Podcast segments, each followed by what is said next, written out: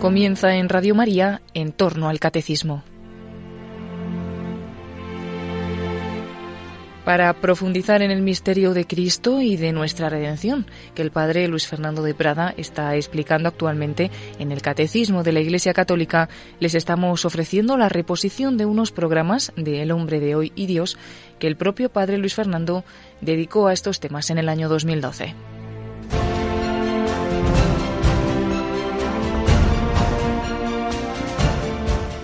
Les ofrecemos en el día de hoy el último de estos programas.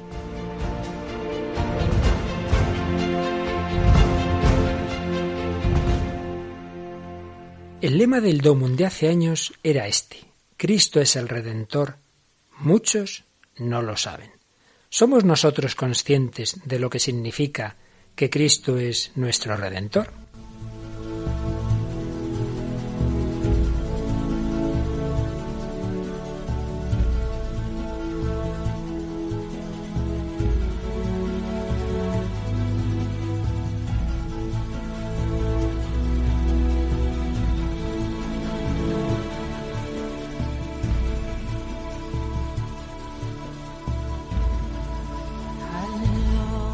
Cordial saludo, queridos amigos, bienvenidos a esta nueva edición del Hombre de hoy y Dios.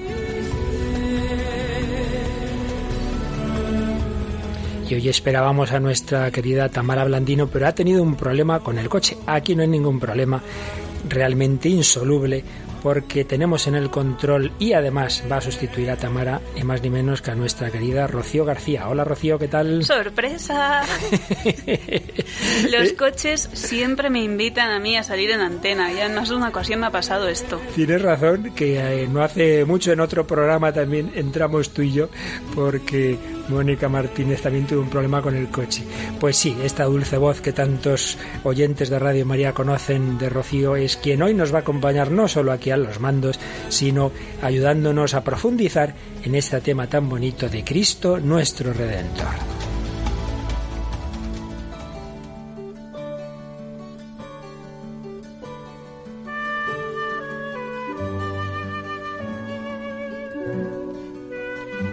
Ya desde la homilía de inauguración del pontificado, Benedicto XVI nos hablaba con esos términos adecuados al hombre de hoy de esa necesidad que tiene, como el de siempre, de ser salvado, de ser redimido.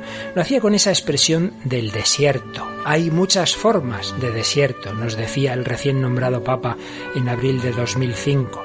El desierto de la pobreza, el desierto del hambre y la sed, pero también el desierto del abandono, de la soledad, del amor quebrantado. Existe también el desierto de la oscuridad de Dios, del vacío de las almas que ya no tienen conciencia de la dignidad y del rumbo del hombre. La humanidad, todos nosotros, es la oveja descarriada en el desierto que ya no puede encontrar la senda. El Hijo de Dios no consiente que ocurra esto, no puede abandonar a la humanidad a una situación tan miserable se alza en pie, abandona la gloria del cielo para ir en busca de la oveja, ir tras ella, incluso hasta la cruz. La pone sobre sus hombros, carga con nuestra humanidad, nos lleva a nosotros mismos, pues Él es el buen pastor que ofrece su vida por las ovejas.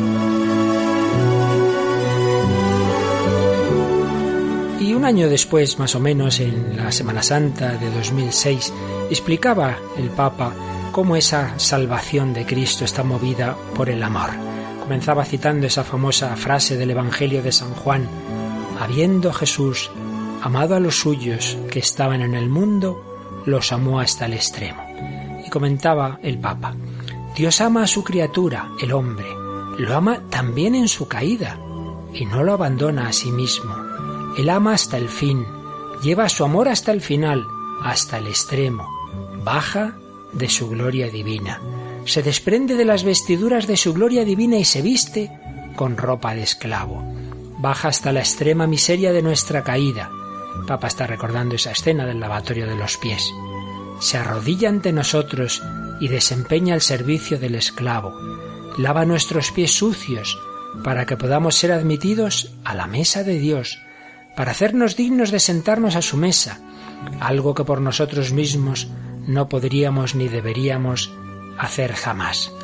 Y es que, seguía explicando Benedicto XVI, Dios no es un Dios lejano, distante, demasiado grande como para ocuparse de nuestras bagatelas. Dado que es grande, puede interesarse también de las cosas pequeñas. Dado que es grande, el alma del hombre, el hombre mismo, creado por el amor eterno, no es algo pequeño, sino que es grande y digno de su amor. La santidad de Dios no es sólo un poder incandescente ante el cual debemos alejarnos aterrorizados, es poder de amor, y por esto es poder purificador y sanador. Dios desciende y se hace esclavo, nos lava los pies para que podamos sentarnos a su mesa. Así se revela todo el misterio de Jesucristo. Así resulta manifiesto lo que significa redención. El baño con que nos lava es su amor dispuesto a afrontar la muerte. Solo el amor tiene la fuerza purificadora que nos limpia de nuestra impureza y nos eleva a la altura de Dios. El baño que nos purifica es Él mismo, que se entrega totalmente a nosotros desde lo más profundo de su sufrimiento y de su muerte. Bueno, un texto precioso, ¿no te ha parecido, Rocío? Muy bonito, sí, señor. La verdad es que yo siempre lo digo, ¿eh? con que una persona leyera un poquito al Papa, iba formándose no solo la mente, sino el corazón. Y uno de los aspectos que más insiste este Papa, tan conocedor de la mentalidad moderna, es la necesidad que el hombre tiene de ser salvado. El hombre tiene ese gran peligro, que es tan antiguo como la propia humanidad, de la autosuficiencia. Pero si esto siempre se ha dado, es indudable que se da mucho más en nuestra época precisamente porque es verdad que los avances de la ciencia y de la técnica han sido muy grandes y nos hacen eh, creernos pues casi como si fuéramos dioses, que somos dueños de la vida y de la muerte, que podemos todo, que somos como dueños de nuestro universo. Fíjate, Rocío, que en el primer sínodo que, que Benedicto XVI presidió como papa, pues tuvo una homilía muy bonita también, en la cual hablaba de, de esa autosuficiencia del hombre. Si te parece, léenos un poquito de esa homilía. Queremos poseer el mundo y nuestra misma vida de modo ilimitado. Dios es un estorbo para nosotros. O se hace de él una simple frase devota, o se lo niega del todo, excluyéndolo de la vida pública, de modo que pierda todo significado. La tolerancia que admite a Dios como opinión privada, pero le niega el ámbito público, la realidad del mundo y de nuestra vida, no es tolerancia, sino hipocresía. Pero el Papa seguía comentando que, sin embargo, cuando ocurre eso, donde el hombre se convierte en único amo del mundo y propietario de sí mismo, no puede existir la justicia. Allí solo puede dominar el arbitrio del poder y de los intereses. Ciertamente, se puede echar al hijo fuera de la viña y asesinarlo para gozar de forma, de forma egoísta solos de los frutos de la tierra. Pero entonces la viña se transforma muy pronto en un terreno yermo, pisoteado por los jabalíes. Sí, el hombre puede echar a Dios de la vida pública, ya lo estamos viendo, pero entonces la viña se transforma en un terreno yermo, pisoteado por los jabalíes.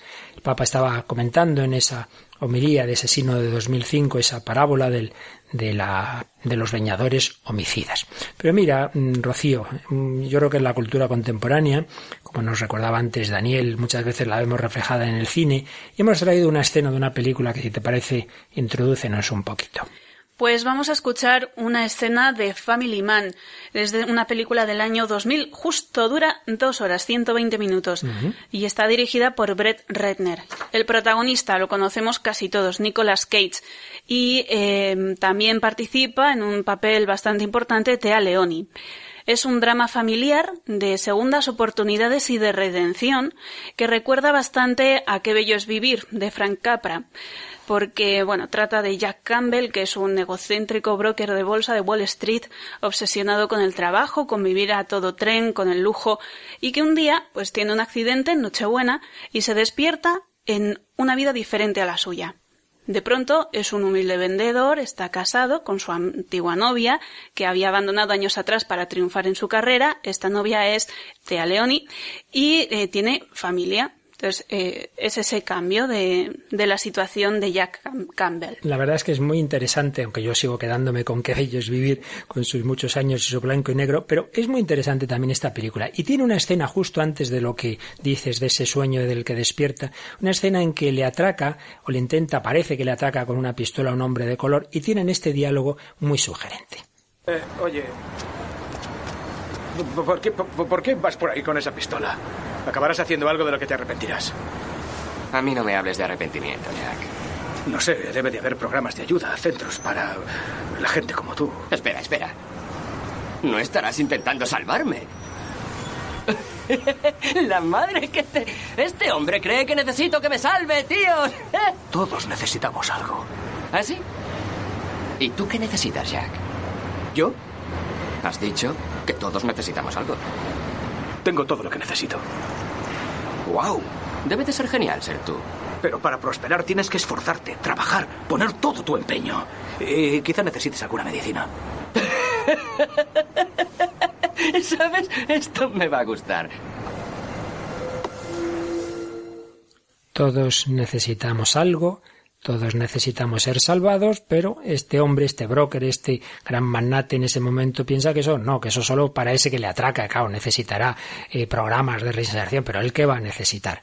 Es una imagen de ese hombre que le van bien las cosas, que se cree que ya lo tiene todo y que porque haya triunfado en los negocios o en otras dimensiones de su vida, ya piensa que la vida es algo controlado. Pues no es verdad. Todos lo sabemos que todos esos pilares de nuestra vida en cualquier momento pueden tambalearse, esa persona en la que te apoyas puede fallarte, puede morir, tu misma salud se puede quebrar, tu psicología puede tener sus pinchazos, todo, todo en esta vida es frágil todos necesitamos ser salvados. Esto podría darnos lugar para muchas reflexiones, pero vamos a tomar hoy como hilo conductor unas reflexiones de un jesuita muy sabio, el padre Jorge de la Cueva, que en diversas reuniones que han tratado estos temas, algunas de ellas están recogidas en algunos libros, por desgracia, libros muchas veces publicados en un ámbito más bien reducido y poco conocidos, pero realmente muy interesantes. Hoy nos fijamos en un libro que recoge eh, una serie de reuniones del padre Jorge de la Cueva. El libro se titula Nuestra fe, aspectos racionales de la fe católica. Y tiene la intención de fijarse en los los puntos de nuestra fe, como vamos haciendo en este programa, una vez que ya los conocemos, ver su razonabilidad, ver si la razón le parece algo, digamos, eh, coherente, pues lo que nos enseña la fe, cosas que no podríamos llegar a ellas por la razón, pero que una vez que las conocemos podemos razonar sobre ellas. Pues bien, tiene un capítulo precisamente sobre el tema que hoy estamos tratando, la redención. Vamos a ir resumiendo algunas de las ideas que el padre Jorge de la Cueva aquí nos expone. Naturalmente parte de lo que ocurrió al principio de la historia, ese pecado original al que dedicamos algún programa también aquí en El hombre de hoy y Dios. Dios podía no haber creado, pero una vez que crea lo hace a impulsos del amor y por consiguiente la creación tiene como fin y destino el amor.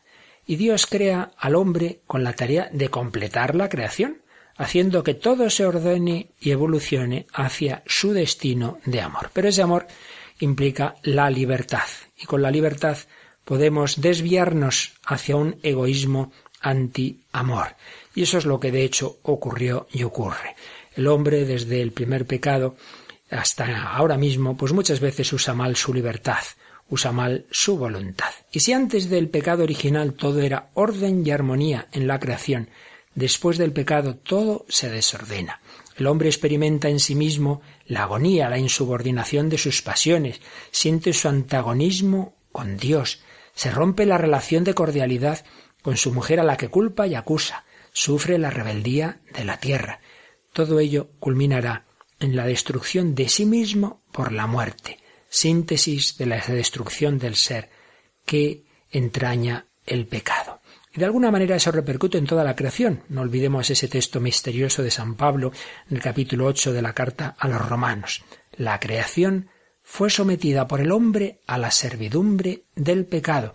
Y usa una expresión muy sugerente. Dice que la creación está sufriendo dolores de parto. Bien, eso ocurrió, ya lo sabemos, ¿Qué posibilidades tenía Dios ante esa situación provocada por el hombre? Una, bueno, pues dejar que el hombre y la creación continuaran su camino de perdición. Y dos, buscar una manera de remediar el mal causado.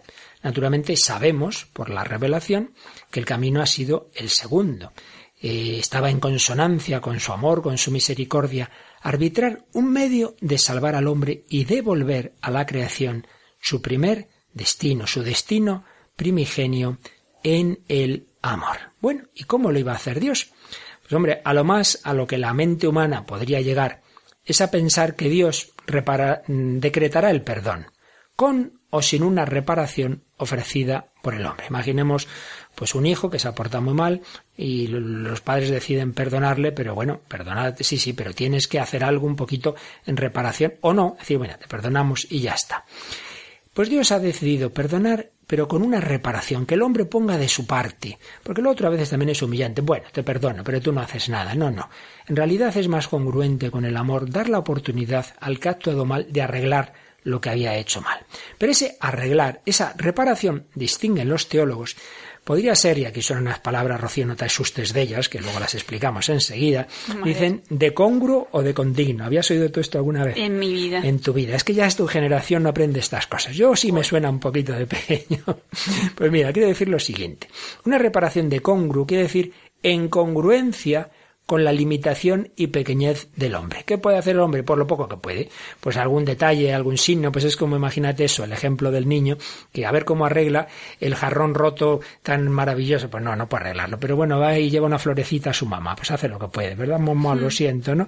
Pues no arregla el jarrón, pero por lo menos tiene un detallito.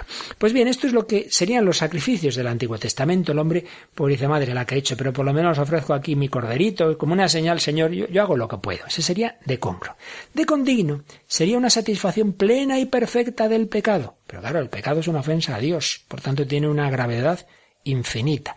¿Cómo el hombre, criatura limitada, podría reparar totalmente el pecado que ha hecho a Dios?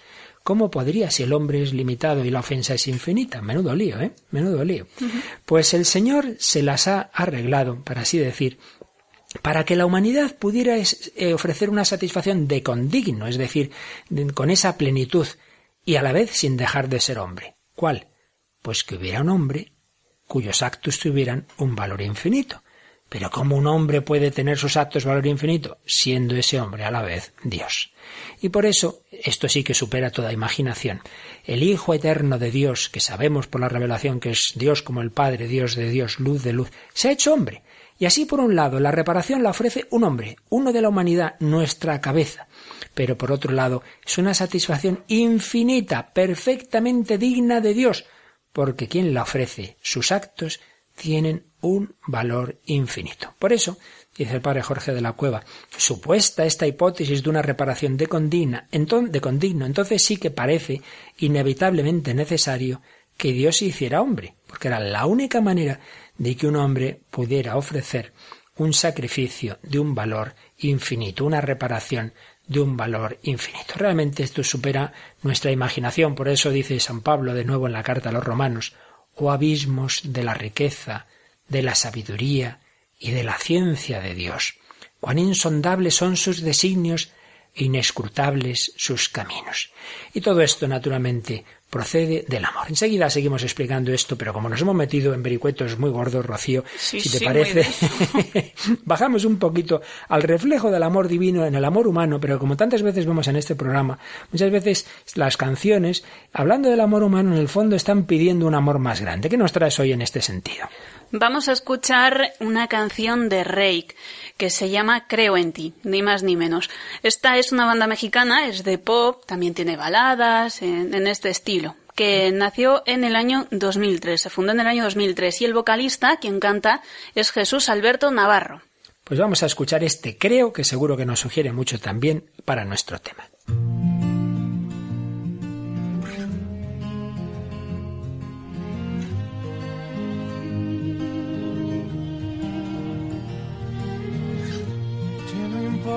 Cada noche que esperé, cada calle o laberinto que crucé, porque el cielo ha conspirado a mi favor. Y a un segundo de rendirme te encontré, piel con piel, corazón se me desarma, me haces bien. Enciendes luces en mi alma,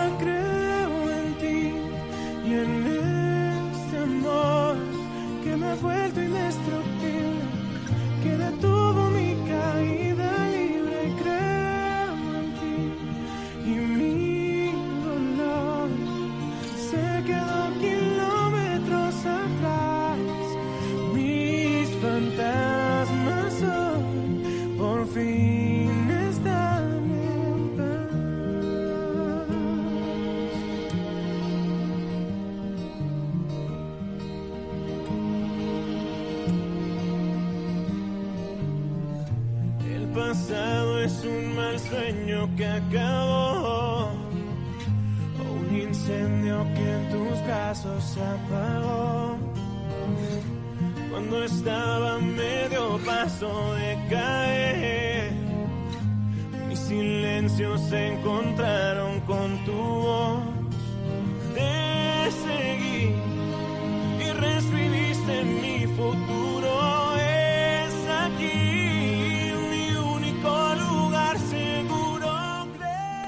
Duda que estas frases que parece que se dirigen a una persona humana, podemos hacer una lectura más profunda. A ver, Rocío, veo que estás aquí subrayando algunas frases que te sugieren algo.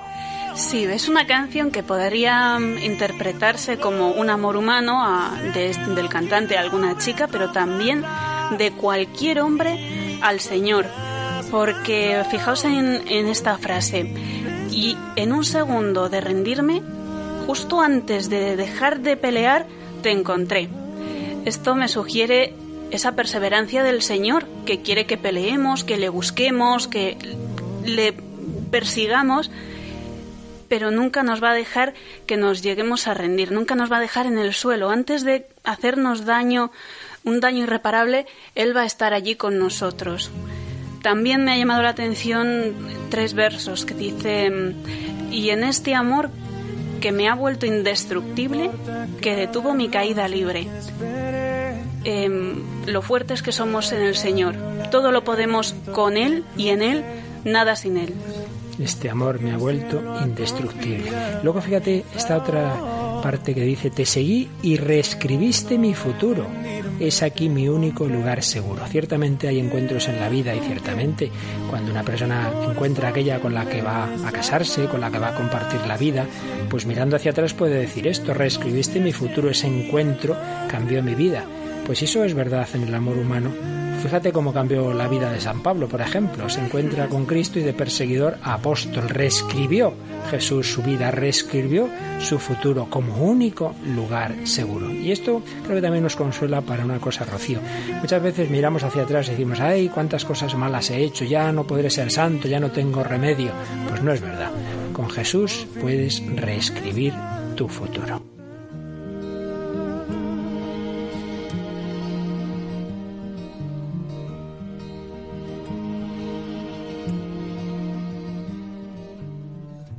Están escuchando El hombre de hoy Dios con el padre Luis Fernando de Prada, una reposición del año 2012.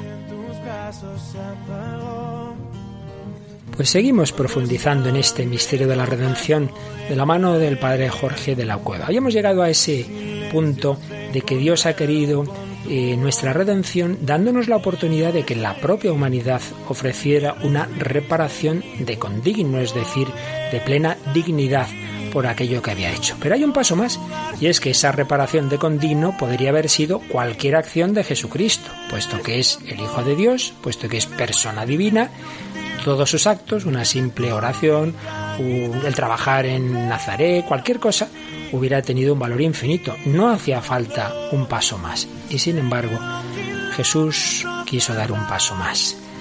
No solo nos quiso reparar con una vida ordinaria, con un trabajo, quiso reparar nuestros pecados con la cruz.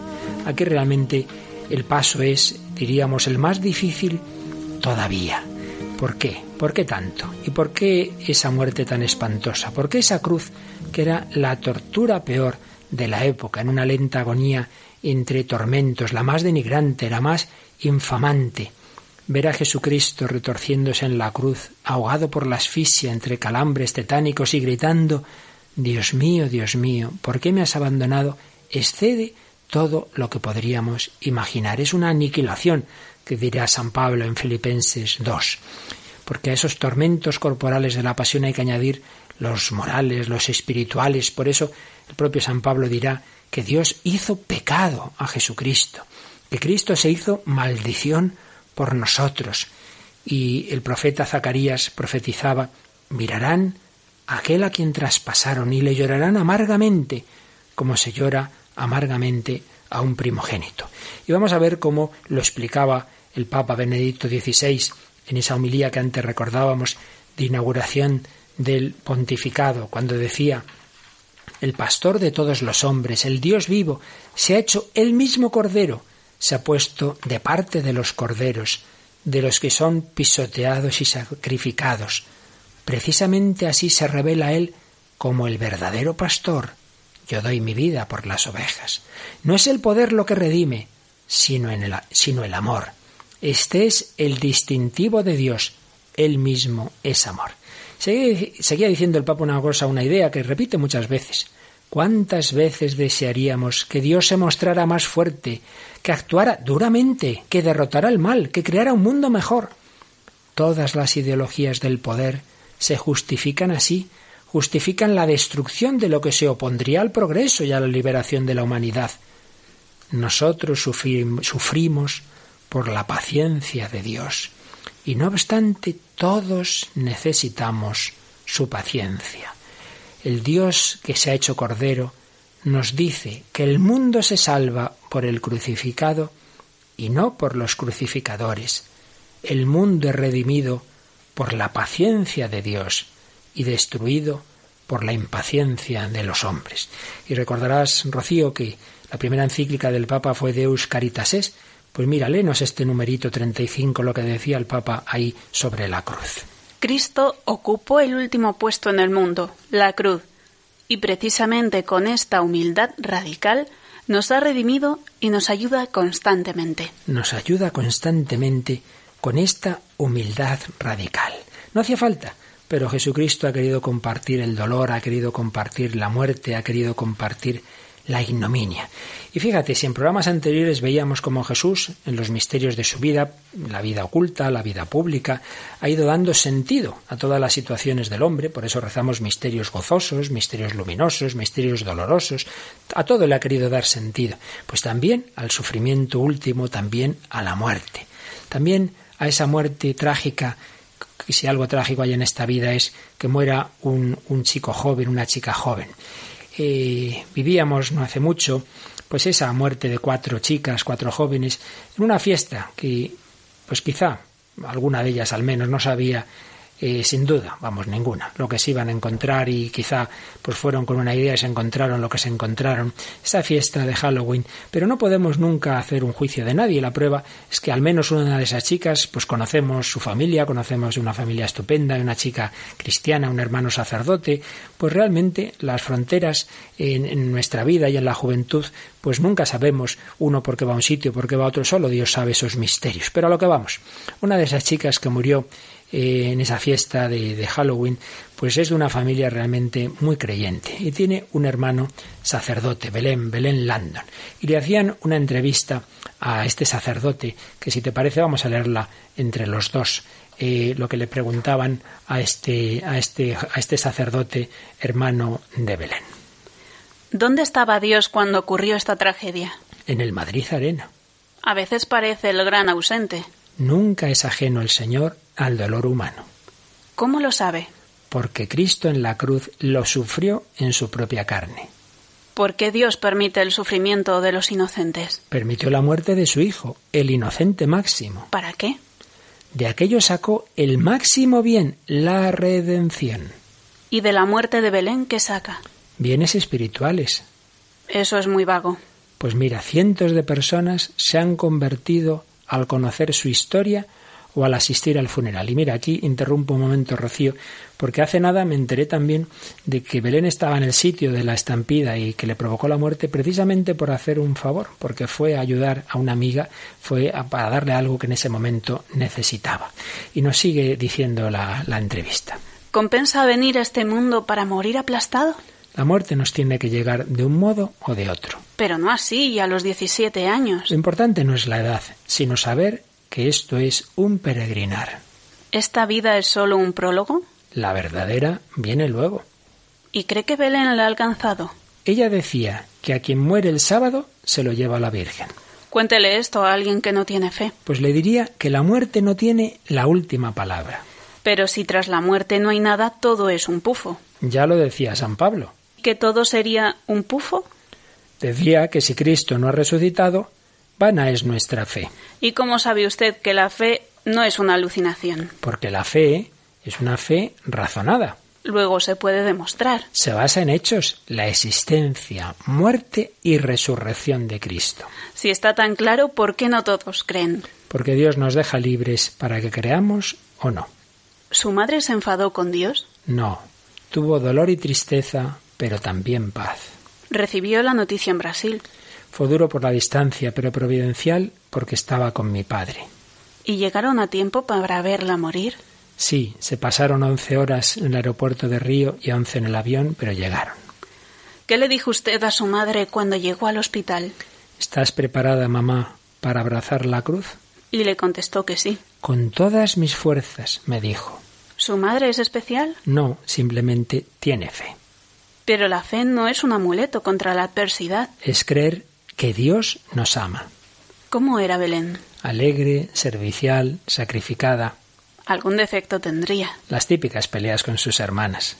¿Con alguna en especial? Con Natalia, la pequeña, pero luego le escribía notitas pidiéndole perdón. Resuma en dos palabras estos días. Dolor y belleza. ¿Belleza? El cariño de la gente, el calor de la iglesia, la gracia de Dios actuando. Pues mirad, es un ejemplo, entre muchos que podríamos traer, de cómo el sufrimiento, de cómo la muerte de Cristo, y por supuesto que todo ello culmina en la resurrección, ayuda a dar sentido, a tener esperanza, a no hundirse en algo tan duro como es esto. La verdad es que uno se pone en la piel de unos padres que pierden a una hija de 17 años así de repente porque ha ido a una fiesta, con fin, con todo lo que ocurrió allí, y uno dice, madre mía, pues mira, mira, qué reacciones de tanta fe. Aquí hemos leído lo que decía el hermano sacerdote, pero hemos podido también leer, seguro que tú, Rocío, lo has oído también, pues declaraciones del Padre, ¿no? Eh, con esa manifestación, con esa confesión de fe. ¿Qué te ha hecho pensar esta entrevista y todo lo que hemos oído estos días? Pues desde luego que hace falta tener fe para, para, para enfrentarse a estas situaciones, porque si no es un sinsentido. Sin duda, sin duda. Y sin embargo, pues después de que Jesús ha sufrido el sinsentido de que siendo el santo, el inocente, el que había curado a tantos, ha muerto como un criminal, ha muerto en la cruz, pero ha resucitado. Todo ello nos ayuda a responder esto que decía este hermano sacerdote de Belén. La muerte no tiene la última palabra, hay una vida que es la verdadera. Esta anterior es un prólogo que puede durar 17 años o 80, pero a fin de cuentas es un prólogo. El camino de la cruz, por la cruz a la luz. Pero de nuevo llevamos un buen rato hablando y tú y yo hemos oído y conocido alguna vez a un cantante que ya hemos traído aquí varias veces a este programa, Spaddy Kelly, de la famosa familia Kelly, y tenemos una canción que además me parece que es una versión que cantó en vivo en un festival juvenil, que se, es precisamente Abba Father, lo que Jesús grita en el huerto de Gesemaní, Abba Padre, Padre, si es posible, pase de mí este cáliz. Pues si te parece, oímos a Paddy Kelly su Abba Father.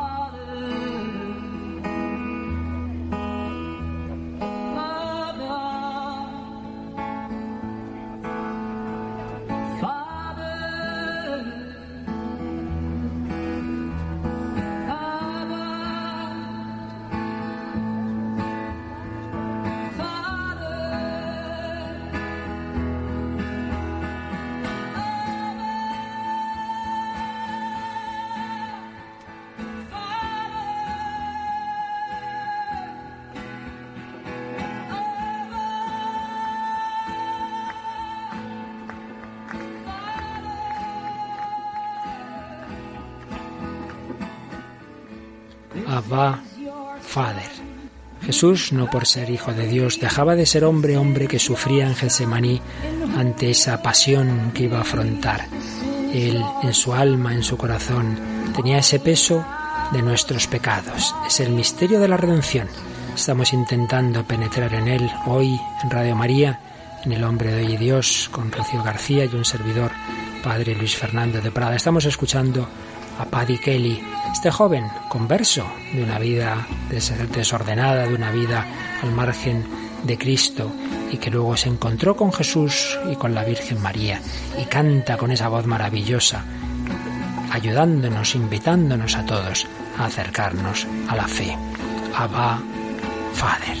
seguimos leyendo algunas de las ideas del padre Jorge de la Cueva en esta exposición de los aspectos racionales de la fe católica. El mismo Cristo dijo, tanto amó Dios al mundo, que le dio a su Hijo único, para que todo el que crea en Él no perezca, sino que tenga vida eterna. Y San Pablo, el que no perdonó a su propio Hijo, sino que no nos lo entregó, ¿cómo no nos dará todo con Él? Comenta el padre de la cueva, tampoco Jesucristo podía manifestar más claramente la plenitud absoluta de su amor obedencial al Padre y de su amor misericordioso a los hombres, a mí, que llegando hasta el extremo de la cruz. Amor hecho obediencia, amor hecho dolor. El cáliz que me ha dado el Padre, no lo voy a beber. San Pablo nos dice, el Hijo de Dios se humilló a sí mismo hecho obediente hasta la muerte y muerte de cruz. Jesús nos ha amado hasta el extremo el Dios de la omnipotencia, que con un simple acto de su voluntad pone en movimiento el cosmos, cuando quiere mostrarnos su amor, ¿qué será capaz de hacer? Pues darnos a su Hijo eterno en la cruz. Y si una imagen vale más que mil palabras, la imagen de Cristo crucificado nos explica mucho mejor que los mejores discursos que Dios nos ama en nuestra situación frágil en nuestra situación, consecuencia de nuestros propios pecados, en nuestra situación de dolor y muerte de cruz.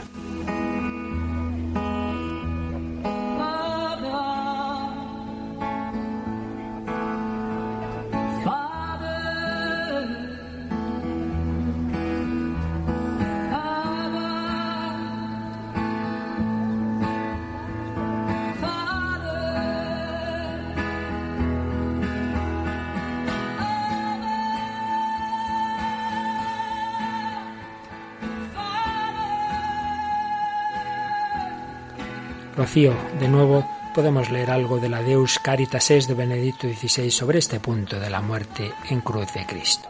En su muerte en la cruz se realiza ese ponerse Dios contra sí mismo, al entregarse para dar la nueva vida al hombre y salvarlo. Esto es amor en su forma más radical, poner la mirada en el costado traspasado de Cristo. Desde esa mirada, el cristiano encuentra la orientación de su vivir y de su amar. Desde esa mirada, al costado traspasado de Cristo. Pero no olvidemos que Jesús no nos ha redimido simplemente con su cruz, con su pasión y con su muerte, sino con su resurrección. Si Cristo no hubiera resucitado, pues bien, nos hubiera dado ejemplo de amor, cuanto nos ha amado Dios, pero ahí nos hubiéramos quedado, en alguien bueno que ha muerto por nosotros. Sin embargo, al resucitar, Jesús mostraba que era verdad lo que decía, que en efecto Él es el Hijo eterno de Dios. El Padre mostraba que había aceptado su sacrificio por nosotros. Jesús nos daba la nueva vida, la vida del Espíritu Santo. Por eso hay que tener cuidado, no decir simplemente Cristo me salvó muriendo en la cruz, sino con su encarnación, muerte y resurrección. Realmente es la resurrección la que nos introduce en la vida nueva del Espíritu, en la vida del amor. Y de nuevo el Papa vuelve a emplear muchas veces imágenes, comparaciones, para explicar lo que significa esa resurrección. Por ejemplo, en la homilía de la Vigilia Pascual de 2006 usaba una imagen del lenguaje científico. Léenos un poquito esa homilía, Rocío. La resurrección de Cristo es, si podemos usar el lenguaje de la teoría de la evolución, la mayor mutación, el salto más decisivo en absoluto hacia una dimensión totalmente nueva, que se haya producido jamás en la larga historia de la vida y de sus desarrollos, un salto de un orden completamente nuevo que nos afecta y que atañe a toda la historia. Papa, que conoce también toda la teoría de la evolución, dice, bueno, ha habido en tantos siglos y milenios y millones de años una larguísima evolución de la vida, pues el salto realmente fundamental, la mutación decisiva, es pasar a ese nuevo tipo de vida, que es la resurrección, porque no hay que olvidar que la resurrección de Cristo no es como la de Lázaro, no es revivir un cuerpo que luego vuelve a morir, no, es entrar en otra forma de vida, la vida gloriosa, la vida del cuerpo ya no sujeto a las condiciones que conocemos del espacio y del tiempo, sino dominado totalmente por el Espíritu. Y el Papa lo explica de diversas formas, insiste en que la resurrección la podemos ver desde la perspectiva del amor, de la unión del Hijo con el Padre. Nos dice en esa misma homilía, es decisivo que este hombre, Jesús, no estuviera solo, no fuera un yo cerrado en sí mismo. Él era uno con el Dios vivo. Se encontraba en un mismo abrazo con aquel que es la vida misma. Un abrazo no solo emotivo, sino que abarcaba y penetraba su ser. Él pudo dejarse matar por amor, pero justamente así destruyó el carácter definitivo de la muerte, porque en él estaba presente el carácter definitivo de la vida. Él era una cosa sola con la vida indestructible, de manera que ésta brotó de nuevo a través de la muerte. Su comunión existencial con Dios era una comunión existencial con el amor de Dios, y este amor es la verdadera potencia contra la muerte, es más fuerte que la muerte. Fíjate que eh, ejemplo pone a continuación tan bonito, un poco como la primavera. La resurrección fue como un estallido de luz, una explosión del amor, que desató el vínculo hasta entonces indisoluble del morir y de venir. Así como cuando parece que el invierno ha triunfado, todo está muerto y llega la primavera con su explosión de vida, pues aquí el Papa nos habla de un estallido de luz, de una explosión de amor, la resurrección inauguró una nueva dimensión del ser, de la vida, en la que también ha sido integrada la materia, de manera transformada, y a través de la cual surge un mundo nuevo. Toda esta realidad maravillosa de la resurrección, pues también han intentado reflejarla la literatura, el arte y, por supuesto, el cine. Y vamos a traer de nuevo otra película, esta ya directamente religiosa, pues cómo intentó reflejar las últimas palabras de Jesús resucitado. ¿Qué película, Rocío? En realidad es una miniserie, Jesús de Nazaret, de Franco Cefirelli, desde el año 77. Y bueno, está protagonizada, Jesús, es Robert Powell. Y además es que cuenta con un reparto eh, verdaderamente importante, como Anthony Quinn, muy conocido, y Olivia Hussey, que hace de, de la Virgen María. Ajá. Pues vamos a escuchar las palabras que esta película pone en boca de Jesús resucitado cuando se ha parecido a los apóstoles y está ya como casi despidiéndose de ellos. Estaba escrito, el Hijo del Hombre sufrirá. Y al tercer día resucitará de entre los muertos para entrar en su gloria. Vosotros sois mis testigos. Ahora mi Padre se ha reconciliado con el mundo. Y como Él me envió, yo os envío a vosotros. Recibid el Espíritu Santo. Id como corderos entre lobos. Haced discípulos en todas las naciones bautizadles en nombre del Padre, y del Hijo, y del Espíritu Santo. Enseñadles el Evangelio y los mandamientos que os he dado. Ahora, me voy otra vez del mundo. Me voy al Padre.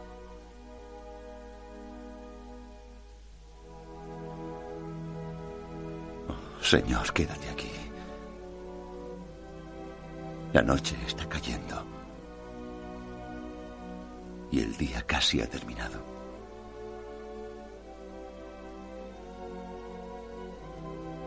No temáis nada. Yo estaré con vosotros. hasta el fin de los tiempos.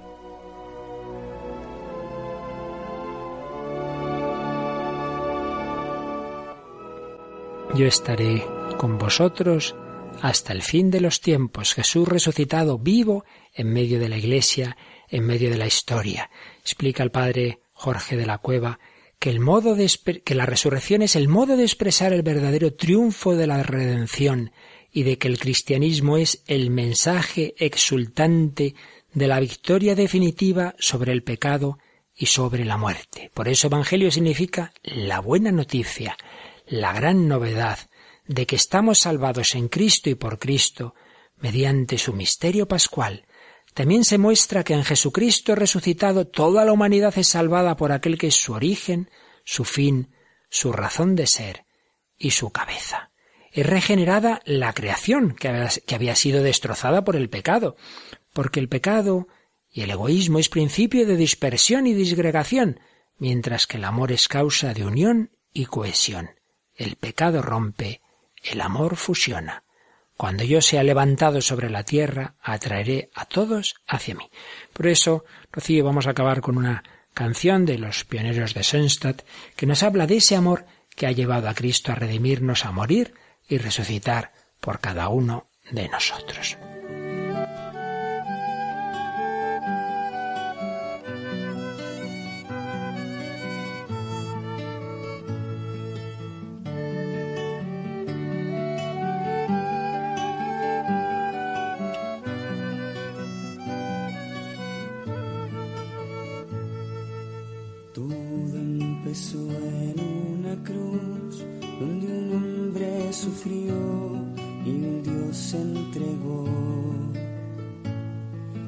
Silenciosa la muerte llegó, extinguiendo la luz que en un grito se ahogó.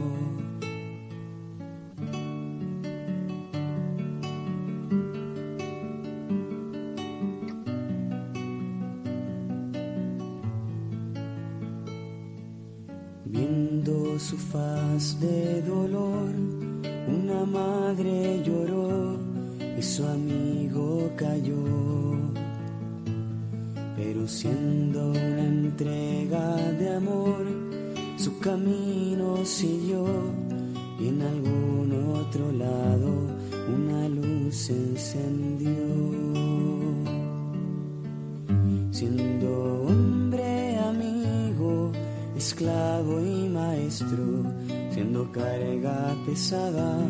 profesor y aprendiz, entregó hasta su cuerpo en el pan y en la vid.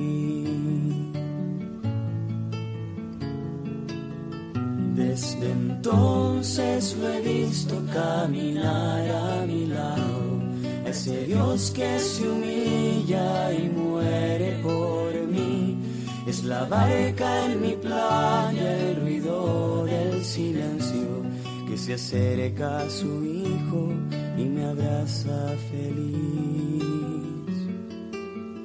Que se acerca a su hijo y me abraza feliz.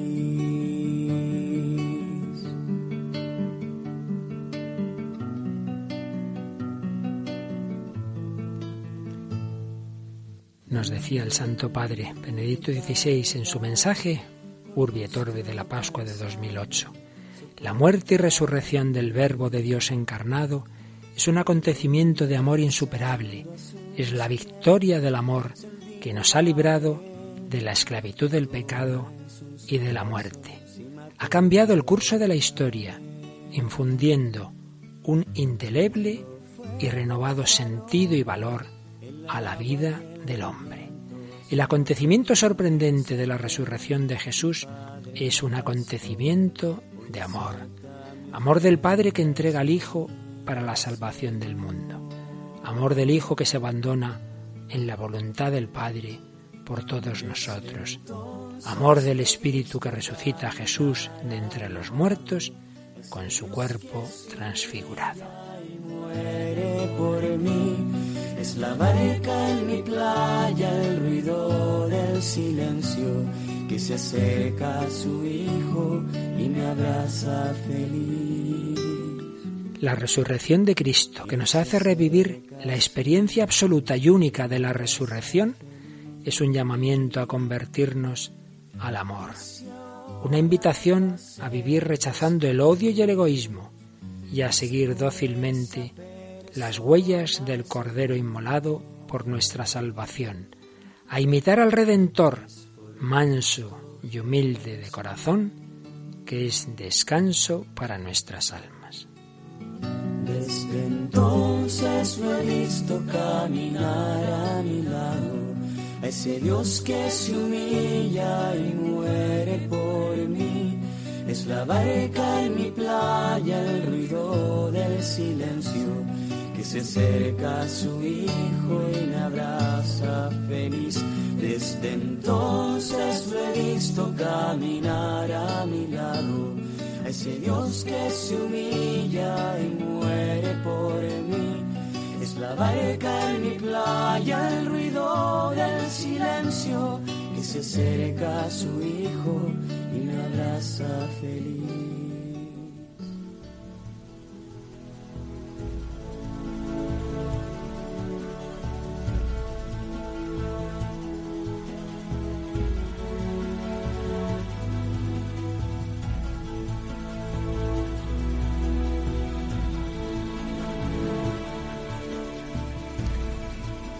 Bueno, pues se nos ha ido este programa en que nos hemos lanzado aquí a la piscina Rocío, a la que hemos secuestrado, no solo para estar en el control, sino para intervenir, como siempre, con amabilidad y competencia.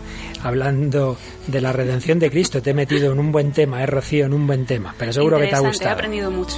Y luego para tus catequesis te vendrá muy bien. Bueno, tengo a los chicos instruidísimos. Estupendo. Pues eso, el Hijo de Dios, Jesucristo, es nuestro Redentor, pero muchos no lo saben. Y por eso, queridos amigos, tenemos que contárselo con el lenguaje del hombre contemporáneo, en la nueva evangelización, como nos hace, nos enseña el Santo Padre, de una manera o de otra, pero dar testimonio de que hay alguien que nos ha redimido, de que hay un amor más fuerte que nuestros pecados y sus consecuencias. Pues muchas gracias por partida doble hoy a Rocío García, no solo por estar en el control, sino por intervenir y ayudarnos en el programa. Y gracias a todos vosotros, queridos amigos, que seguís con nosotros este camino del hombre que busca a Dios. Que los bendiga y hasta la próxima semana, si Dios quiere.